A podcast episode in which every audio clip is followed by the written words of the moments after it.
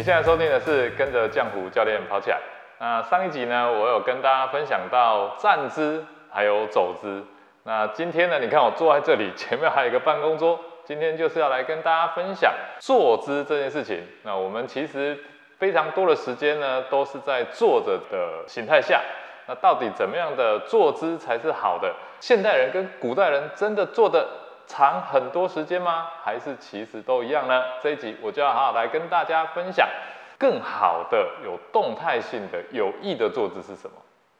疗愈身心，正念生活，用跑步改变人生。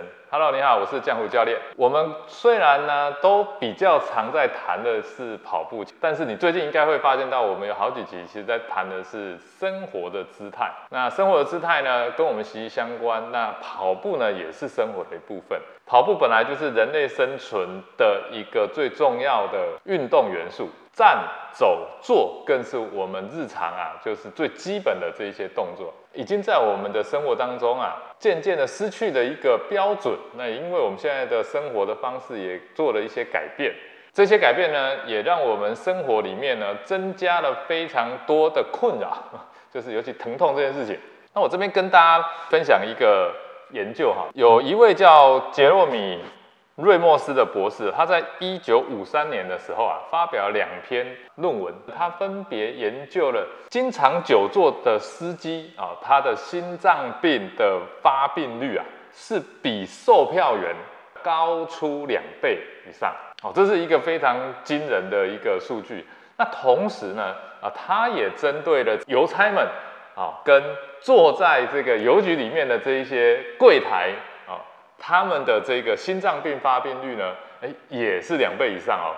这当中我们发现到一个问题，经常坐着确实会造成我们很多心血管疾病的发生。新闻上经常看见大车的司机们啊，开一开就突然这个心肌梗塞，然后就就过世了。那你看他们的时间就是非常长的时间都坐在车辆上，不止坐在车辆上椅子上这时间非常长以外。他们的压力也很大，因为他保持非常非常专注的的精神，一直专注在这个道路上。我们在办公室有时候还可以走一走、动一动啊，但是呢，大车上的这些驾驶们，他们是全程好几个小时是不能动，要维持一定的姿势。那人类呢，其实跟其他的生物是一样的，坐下来的时间啊，都还蛮长的哦。没有需要移动的时候，大家都不会刻意去移动。我们。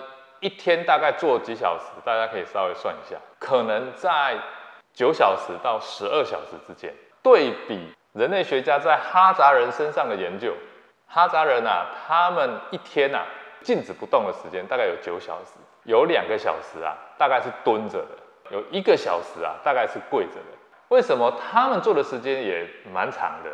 可是我们做的时间也差不多，但我们身体特别不好。在于他们在做的过程当中啊，姿态有点跟我们不太一样。同样的肯雅青年人，有坐靠背椅的跟没有坐靠背椅的哦，差异就是一个在城里面，他们已经习惯坐这种靠背椅。那另外呢是比较乡下的，他们没有这种靠背椅可以坐，他们坐的可能是石头，可能是一般的板凳。那这两种的生活形态呢，年轻人呢，他背部的肌肉的力量呢，差异大概有二十。四 percent 到四十四 percent，你可以知道说，其实坐的姿态不同，然后动的过程不同，那它就会形成不同的这个身体的能力结构，也会在身体上呢产生不同的这一个压力的呈现。在椅子还没有发明之前啊，我们人类其实坐姿啊就是像这样，它有好几种做法啊，不管你怎么做，你会看到它背后都是不会有靠背的。那通常在这样子的一个坐姿下呢的工作呢是有很多元的啊，甚至是盘腿。我们这样的坐姿呢，其实是都在处在一个动态，而且减少支撑的。那人类其实在骨骼的发展上啊，它就很适合站起来，而且很适合这样做。包含人类有一个很重要的动作叫做蹲踞，这个叫蹲踞。很多人现在已经没办法做到这一点，小腿的这个面，它的这一个。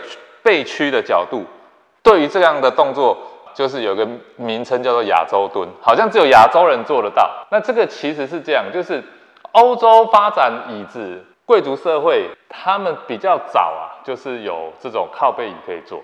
东方人啊，家具啊这些设计啊，通常都在贵族啊这些他们才有这种有靠背椅，一般人是没有靠背椅可以做的。所以亚洲人反而是一直还能够维持的比较好的蹲姿。当然，另外有一个说法就是说，因为亚洲的这个蹲式的厕所比较多，可是呢，现代的人啊，已经很少可以蹲得好。这个蹲法是人类天生应该就要有的。你今天做不到这个蹲姿，很多人只能蹲到这样，脚跟会起来。这都是因为什么？小腿背屈这个角度就做不到，就这一段没有办法往前啊。原因都是在于我们太少活动了，而且我们太仰赖。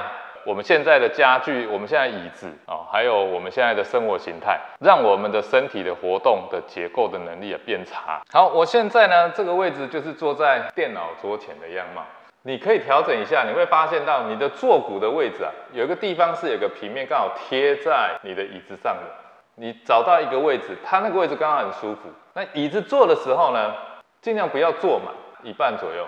当你坐好之后呢，你的身体呢。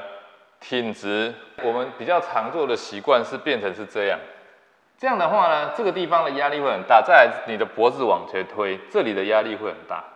一阵子的动作是没有问题的，但如果你一直维持着，它就是一个很大的问题。刚刚我在坐在地面上的时候，就有做到几个动作。其实人类在原始时代做的时间其实也很长哦。重点一定要记住，他们是不断的在换动作。那我们因为这个椅子是已经是一个固定的。那反而我们形成一个固定的桌子跟固定的椅子呢，让我们养成一个习惯，动作都不做不动。你一直这样撑着，你也很不舒服，你会累，因为椅子也是在呃人类比较晚期的时候才发明的。所以最好的方式是，你可以不断的去变换你的姿势。那最好还有一个方式是，现在很流行这个桌子是可以升高跟降低的。过去啊，我们对于所谓的人体工学啊，桌子是有一定的高度，就是七十四公分。到七十六公分左右，这样反而把我们的所有的动作都限制住。你有时候是这样坐着，那有时候桌子可以调高一点，那椅子可以调高一点，那甚至是有时候可以站起来，让你在做的过程当中不要屈就于固定一个姿态。很多在讲坐姿的时候啊，反而误解把做这件事情讲成一个固定的姿态，这是不对的，这完全不符合。